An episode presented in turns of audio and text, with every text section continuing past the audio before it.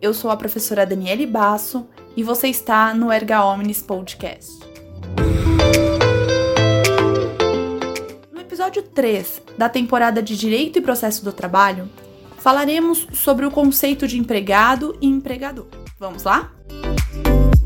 O direito do trabalho é o ramo do direito que regula as relações de emprego e outras situações semelhantes. A finalidade deste ramo é estabelecer medidas protetoras ao trabalho, assegurando condições dignas de labor e, ao mesmo tempo, proporcionando orientações para os empregadores, o que transmite ou deveria transmitir uma maior segurança nas tratativas voltadas aos contratos de trabalho. A partir disso, hoje conceituarei as figuras que constituem a relação de emprego e que estão definidas na CLT, que são a figura do empregado e do empregador.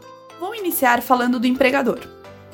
O conceito de empregador está previsto no caput do artigo 2 da CLT, que dispõe: considera-se empregador a empresa, individual ou coletiva, que, assumindo os riscos da atividade econômica, admite, assalaria e dirige a prestação pessoal de serviço. Notem, portanto, que empregador é a empresa, ou seja, é a atividade econômica organizada que assume o risco da sua atividade e que contrata, coordena e inclusive paga o empregado que desenvolverá uma atividade que vai contribuir para o negócio daquela empresa. De forma mais clara, empregador é todo ente, seja uma pessoa jurídica, natural ou um ente despersonalizado, que contrata empregado para realizar atividade voltada ao seu negócio, mantendo com ele uma relação jurídica. Complementando tal conceito, o parágrafo 1 do artigo 2 define em um rol meramente exemplificativo quem pode ser equiparado a empregador, que são os denominados empregadores por equiparação. Parágrafo 1, portanto, possui a seguinte redação: Equiparam-se ao empregador, para os efeitos exclusivos da relação de emprego, os profissionais liberais, as instituições de beneficência, as associações recreativas ou outras instituições sem fins lucrativos que admitirem trabalhadores como empregados.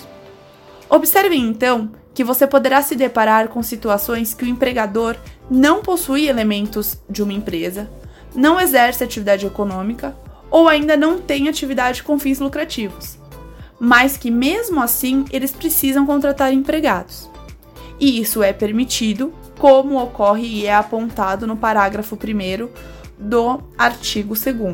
Então, vale lembrar né, e reiterar aqui que o parágrafo 1 ele apresenta um rol meramente exemplificativo. Significa que existem outras situações não previstas aqui, mas que podem ser enquadradas como empregador por equiparação. Devo destacar também que o artigo 2 que trata da figura do empregador, ele aborda ainda a questão dos grupos econômicos, que são aqueles grupos compostos por mais de uma empresa. Ele aborda tal tema nos parágrafos 2 e 3. Porém, eu não falarei sobre eles neste momento. Isso porque trata de um tema muito específico e que necessita de um episódio próprio para tal abordagem, o que eu vou fazer em breve, não se preocupem, ok? O meu objetivo com o episódio de hoje é apresentar o conceito de empregado e empregador para que vocês tenham essas duas definições muito claras, pois isso será imprescindível para darmos continuidade em nossos estudos. Feitas essas observações, passo então a abordar o conceito de empregado. Tal conceito está previsto no caput do artigo 3 da CLT com a seguinte redação: Considera-se empregado toda pessoa física que prestar serviços de natureza não eventual a empregador, sob a dependência deste e mediante salário. O empregado nada mais é do que uma pessoa física que presta serviços ao empregador. É importantíssimo que você saiba que para ser empregado é necessário que se façam presentes quatro requisitos, que estão previstos aqui no artigo 3 e que falarei sobre eles agora. O primeiro requisito é a pessoalidade. O que significa? O empregado, ele tem que ser pessoa física que assume uma obrigação de caráter pessoal. Ou seja, somente aquela pessoa pode prestar os serviços para o empregador contratante. O empregado, então, ele não pode enviar outra pessoa para substituí-lo, caso ele não possa trabalhar ou não consiga comparecer no local de trabalho tá? Este é o requisito da pessoalidade. Somente o empregado pode prestar os serviços ou desenvolver atividade para aquele empregador. Segundo requisito, não eventualidade. O trabalho deve ser prestado de forma contínua, ou seja, deve ser mantida uma regularidade no desenvolvimento da atividade em benefício do empregador. Deve ser observado também que a CLT não especifica como tem que ser feita essa periodicidade. Portanto, você pode ter um empregado que trabalha todo dia ou um outro empregado que trabalha de forma semanal, toda quinzena, toda semana ou ainda mensal.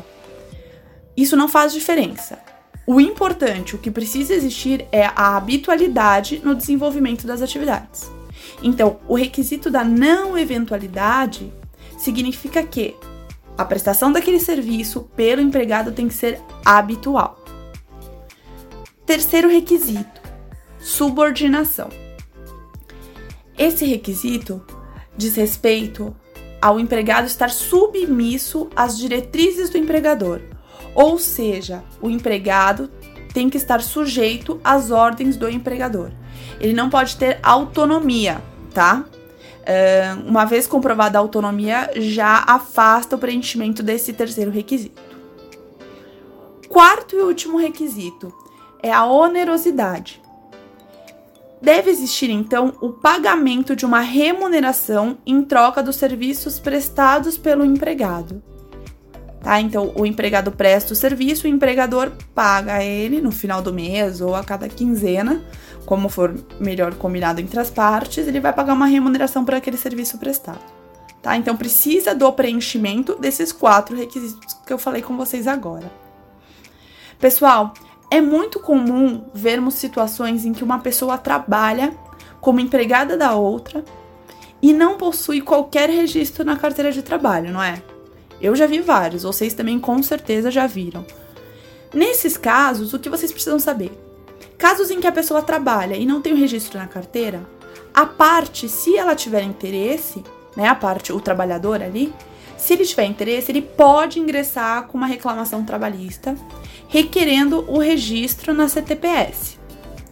E para isso será necessário comprovar a existência do vínculo empregatício. Então, vai ser deferido esse pedido de anotação na carteira de trabalho daquele vínculo se você comprovar que tem vínculo com a outra pessoa né? Então, como que eu comprovo que aquele empregado, que é o meu cliente, ele tem vínculo com o empregador que eu tô apontando, né? Eu preciso comprovar então que por meio de documentos ou testemunhas que existem todos os quatro requisitos que eu mencionei anteriormente. Então, se fazem presentes os requisitos de pessoalidade, não eventualidade, subordinação e onerosidade.